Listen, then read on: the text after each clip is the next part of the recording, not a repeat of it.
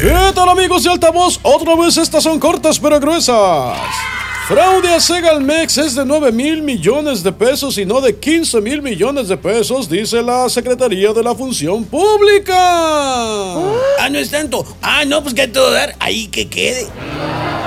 Que a todo dar, ¿no? Es como que llega la Secretaría de la Función Pública y al fraude le hace un super descuento como del 40%. ¡Wow! ¡Qué gran oferta! Lo tomo y lo aguanto, a decir el presidente. Y supongo que en Segalmex han de decir, ¿cómo?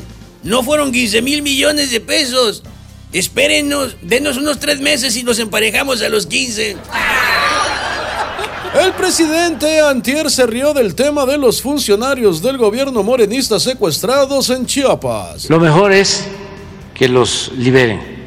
Si no, lo voy a acusar con sus papás y con sus abuelos.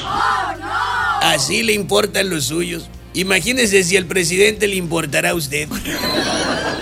Morena y sus miembros por muchos años como oposición fueron expertos en tomar oficinas e instalaciones para paralizar actividades. Solo que ahora que han ganado elecciones, igual han tomado y paralizado instituciones y gobiernos, no más que ahora con el respaldo constitucional. Parece que el mantra de Morena como gobierno es... Me sentaré hasta que mi trasero se fusione con el sofá. Sentarnos a hacer nada se ha dicho.